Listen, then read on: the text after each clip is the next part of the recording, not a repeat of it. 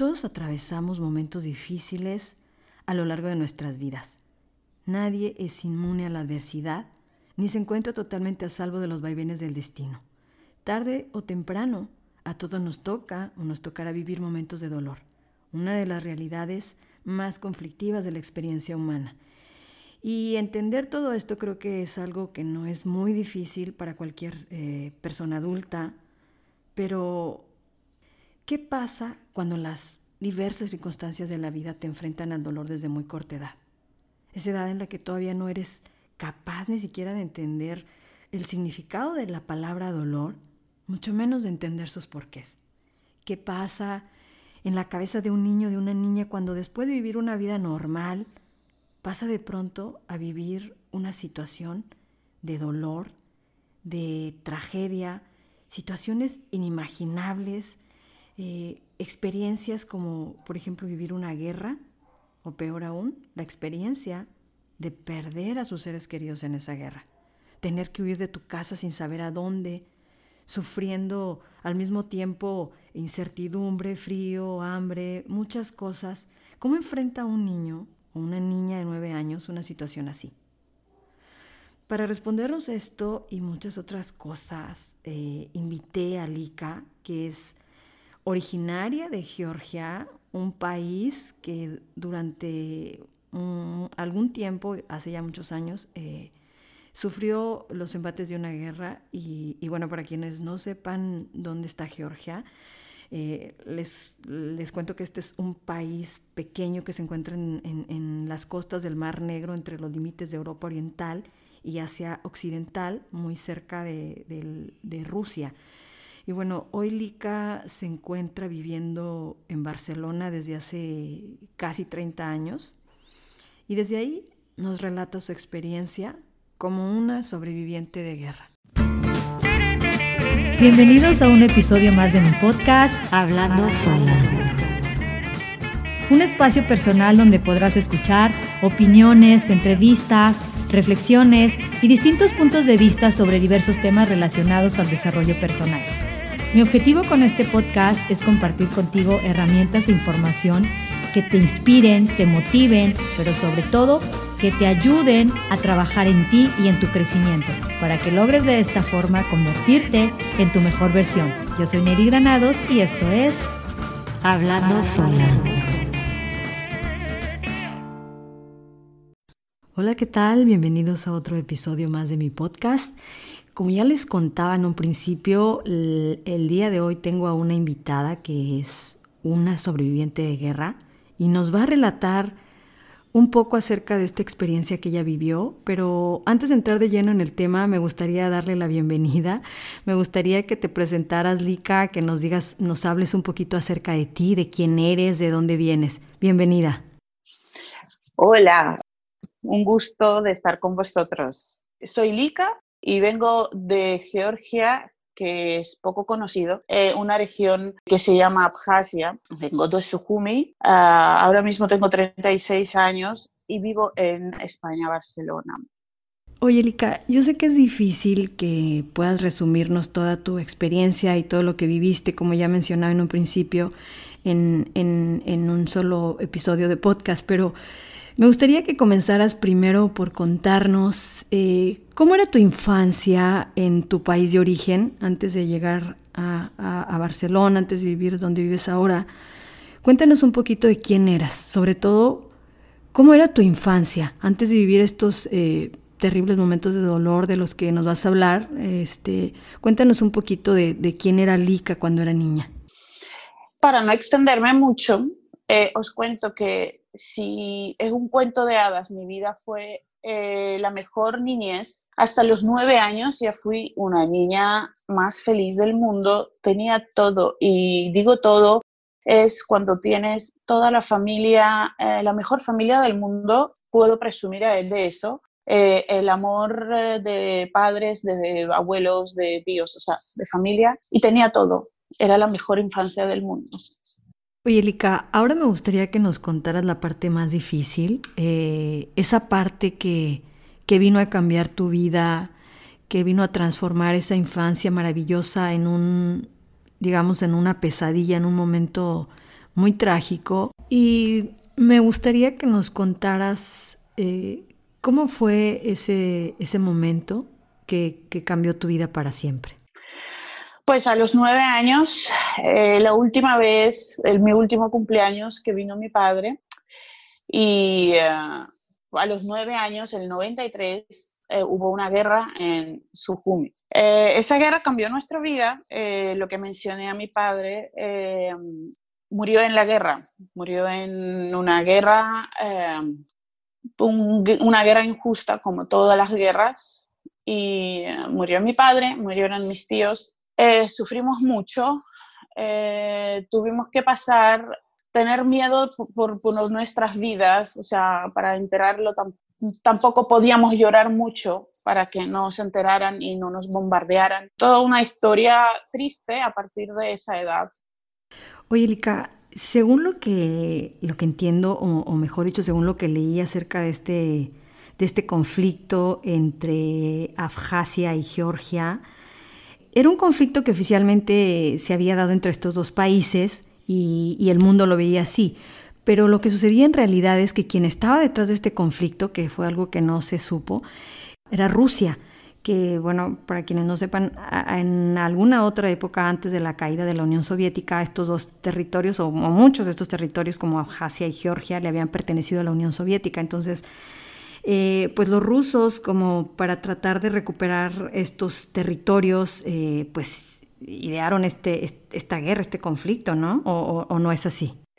Eh, la guerra era entre, oficialmente era entre georgianos y abjasos, aunque esas dos mm, pequeñas culturas, pequeña gente, que quiero decir, se, se querían, no vivíamos tranquilamente, pero eh, oficialmente sin descubrir, o sea, el mundo no ha descubierto que la, eh, Rusia estaba en esa guerra, la que mandaba. Sí, claro los rusos nos querían, o sea, querían el territorio, bien lo has dicho, por el territorio. Y ese territorio es eh, un territorio muy bonito, costas, palmeras, lo que en Rusia no había, teníamos nosotros y ¿por qué no? ¿Por qué no tenerlos ellos? Oye, Lika, hablando específicamente de tu experiencia personal, como bien lo hemos dicho, como sobreviviente de guerra, eh, no sé si nos podría relatar qué cosas viste, qué cosas te tocó vivir siendo una niña como tú lo eras. ¿Qué, fue lo más difícil que, te tocó vivir en, ese, en esa experiencia? Eh, eh, lo más, más duro era miedo cuando vino el cadáver de mi padre y lo vimos y desde ahí pensé que no había nadie que nos podía defender y ahí ya se cayó, se cayó todo en mí. Tuvimos hambre, tuvimos miedo, tuvimos frío. Veíamos, escuchábamos bombardeos cerca de nuestra casa, eh, muerte de nuestros vecinos y todo lo rosa en ese sentido ya puso todo negro.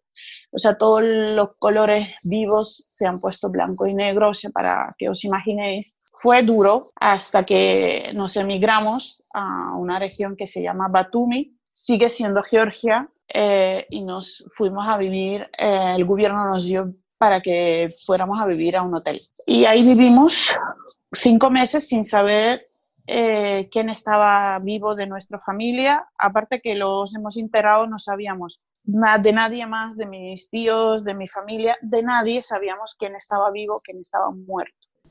Oye, eh, tú, mencionas que cuando, me imagino que cuando se empezó a, complicar todo este tema del conflicto, el gobierno les dio para que se fuesen, para que se fueran a vivir a un hotel. Eh, ¿Había alguien que se hiciera cargo de, ustedes, es decir, de todos los refugiados, eh, una autoridad del gobierno? ¿Cómo fue toda esta situación? Digo, porque me, imagino que no ha de ser fácil que de repente exista mucha gente que llega a, una comunidad donde, bueno, son, em, empiezan a vivir una vida como refugiados, ¿no?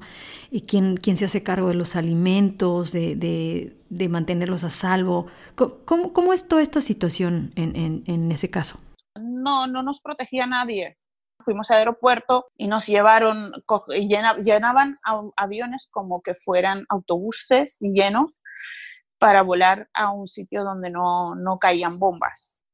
Y en ese momento llegamos a Kutaisi, creo que era, y, y luego fuimos a Batumi, ahí eh, Kobuleti, y nos quedamos en un hotel, entramos, o sea, nadie nos dijo, entrad y vivid ahí, no, nos entramos porque o era esto o vivir en la calle y nadie iba a vivir en la calle cuando hay unos hoteles vacíos en ese momento. Entramos y no nos podían dar... Eh, pedir explicaciones por qué estábamos aquí, porque no éramos solo nosotros, eran miles de personas, ah, ya. miles y miles de personas, y cada día llegaban y llegaban y llegaban. Ah, Entonces mm, vivíamos ahí, vivíamos con el frío, no teníamos luz, ni calefacción, eh, ni ropa.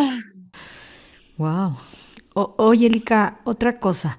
Cuando ustedes llegan a Batumi y empiezan a vivir en ese hotel que, que relatas y empieza de alguna forma una nueva vida, eh, ¿seguías sintiendo temor? Eh, ¿qué, qué, qué, qué, sentimientos son o qué emociones recuerdas haber experimentado en ese momento? ¿Seguías eh, teniendo miedo a morir? O, qué era lo que pensaba? ¿Qué era lo que pasaba por tu mente en esos momentos? ¿Recuerdas algo de esa, de esa experiencia?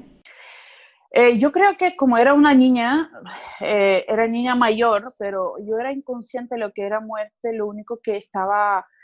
Pero esto de, de querer morir era el momento cuando yo vi cadáver de mi padre, entonces era, era en Sukumi. Eh, en Batumi ya cuando vivíamos y sobrevivíamos, íbamos a colegio con mi hermano, íbamos alternos, yo iba cada día y mi hermano iba de vez en cuando porque tenían que compartir zapatos con mi mamá. Eh, en ese momento yo sentía asco de, asco de la vida, digo, eh, pensaba, ¿por qué es tan mala? Pero luego descubrí, porque tenía muchos amiguitos, de en todo lo malo, en todo lo frío, en toda la hambre que teníamos todos los niños que vivíamos en, en, la quinta planta en aquel momento, que me acuerdo tan bonito, era tan bueno, eh, nos pasábamos bien, con todo lo malo pasábamos bien, éramos felices en, en, en, en tanto dolor que hemos sentido cada uno diferentes, ¿no? Pero éramos tan felices jugando, compartiendo las cosas. Yo creo que nos maduramos, eh, comenzamos a saber cocinar, saber apreciar la vida, que es bonita, eh, valorar a la gente. Yo creo que de ahí comenzó que yo comencé a saber lo que es ser un buen amigo y valores de, de la vida. O sea, valores de la vida no es tener 10 eh, dólares más o 10 dólares menos, sino es tenerlos y poder compartir y ser feliz. Exacto. Oye, Lika, eh, cuando hablábamos antes de la entrevista que me platicaste un poquito de tu experiencia, eh, hubo una parte o una parte de la historia que se me quedó muy grabada, que fue el tema de los zapatos, ¿no? De, de, que tu mamá y tu hermano tenían que compartir solo un par de zapatos porque nada más tenían un par. Entonces, si tu hermano iba al colegio, tu mamá no podía salir a buscar trabajo y viceversa. Si tu mamá salía a buscar trabajo, tu hermano no podía ir al colegio porque solo tenían un par de zapatos. También eh, otra historia que recuerdo mucho fue la de la, olla de comida que fuiste a pedir a, las meseras. No sé si nos podrías compartir eh, esas experiencias y nos podrías contar más a detalle cómo, cómo era todo esto. Em, sí, eh, en total, o sea, el gobierno lo que nos daba es agua hervida con cuatro o cinco fideitos y una patata en cada plato, o sea, era una agua hervida de patatas. Pero para nosotros era muy rico y eh, cuando estábamos recogiendo las mesas, yo veía que las personas que recogían las mesas, las chicas meseras, les costaba porque somos éramos muchos y ellas eran pocas. Entonces se me ocurrió porque teníamos realmente mucha, mucha hambre. Eh, me acerqué y le dije, ¿le puedo ayudar a recoger la mesa y usted a cambio me dan una olla de comida que hace mucho que no comemos bien? Eh, la señora se, se derrumbó llorando, fue al cocinero y el cocinero me dio una olla de comida y subo a la casa y a la habitación donde estaban mis tíos, bueno, mi tío y toda mi familia, mis primos y mi mamá con mi hermano. Tenemos comida y medio pan, porque no teníamos ni pan, teníamos tres trozos de pan, como las mm, tres trozos de tortitas, pero muy pequeñitas. Y eso, mm, incluso mi madre no comía para que comiéramos nosotros. aunque mi hermano puso el ultimátum, si tú no comes, yo tampoco. Nos tuvimos que madurar mucho más antes, pero no veo ningún problema de eso. No tuvimos niñez hasta los a la edad que toca, sino un poquito menos, pero no veo un problema en eso tampoco. Lo único que fue es el de que yo pedí sopa. Y entre mi madre y mi hermano, exactamente que no podíamos, eh, yo sí que iba a cole porque teníamos un zapato para mí, para todo el invierno, eran unas bambitas, y para mi hermano y mi madre calzaban el mismo pie. Entonces, mi madre, para buscar el trabajo en algún mercado o cualquier cosa, eh, tenía que salir. Y si salía mi madre a buscar trabajo, no podía salir mi hermano, porque teníamos una zapatilla de casa y un zapato para los dos. Em, eh, era eso, que mi hermano iba al cole cuanto podía. Oye, cuéntanos también la historia de los ajos que me contaste. Sí, teníamos mucho hambre con mi primo y salimos a un balconcito pequeño. me acuerdo, el día era gris, hacía frío. No teníamos nada más que ajo y estaba colgado en, en mi país, cuelgan ajos en unas medias panties para que así duran más tiempo.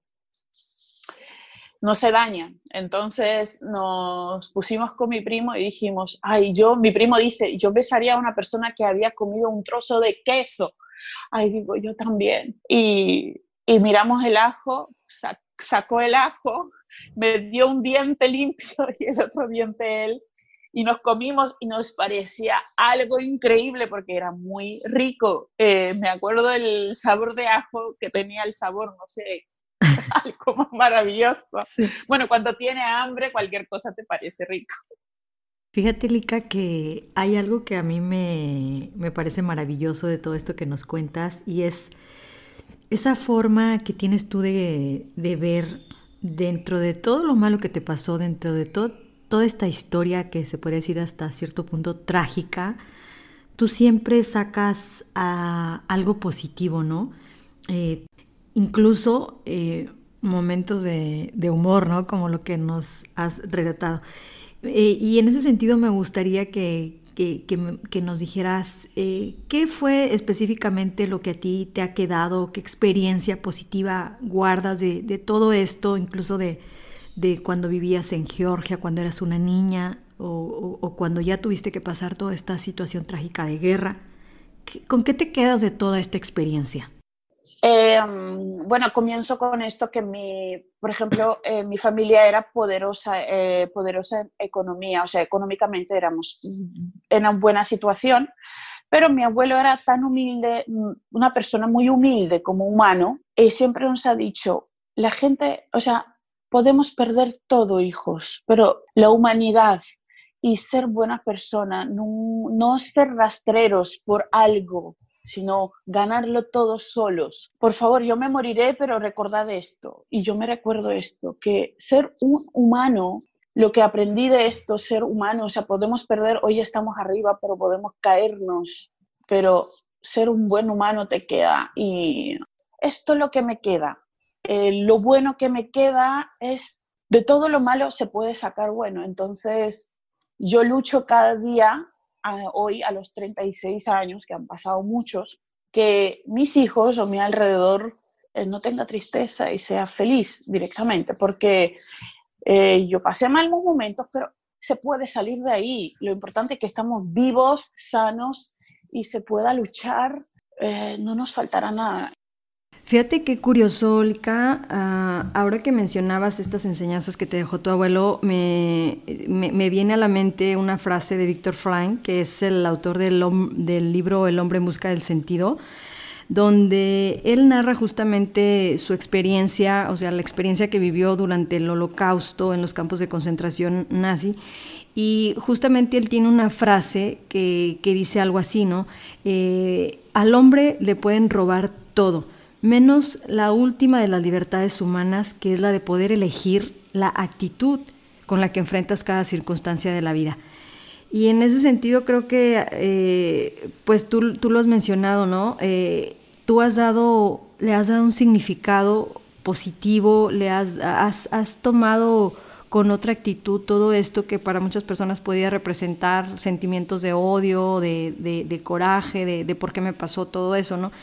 En cambio, me doy cuenta que tú has, este, pues tienes otra actitud, ¿no? A pesar de que en ese momento tú eras una niña y tal vez ni siquiera tenías la conciencia para entender las cosas como la entiendes ahora pero de verdad que eso yo te lo, te lo admiro y, pues no sé, me gustaría por último hacerte una pregunta. Eh, ¿Cómo has logrado resignificar toda esta parte de la historia, toda esa parte negativa? ¿Cómo le has dado eh, otro sentido a toda esta historia de, de, que te tocó vivir durante esa experiencia de guerra? Sabes, a pesar de todo lo malo, y yo tenía mucha rabia y mucho dolor en mi pecho, y de la misma manera tengo ahora, ¿no? Pero sé que no puedo cambiar nada, ha pasado, han pasado las cosas que se han pasado, y es como que eh, saber no olvidarlo, porque si olvidas el pasado, no eres nadie en futuro ni en presente, jamás lo olvido. Eh, pero a pesar de toda la hambre, me, repito mucho, a pesar de toda la hambre, en esos cinco meses que estuvimos en hambre, frío, sin nada, tal,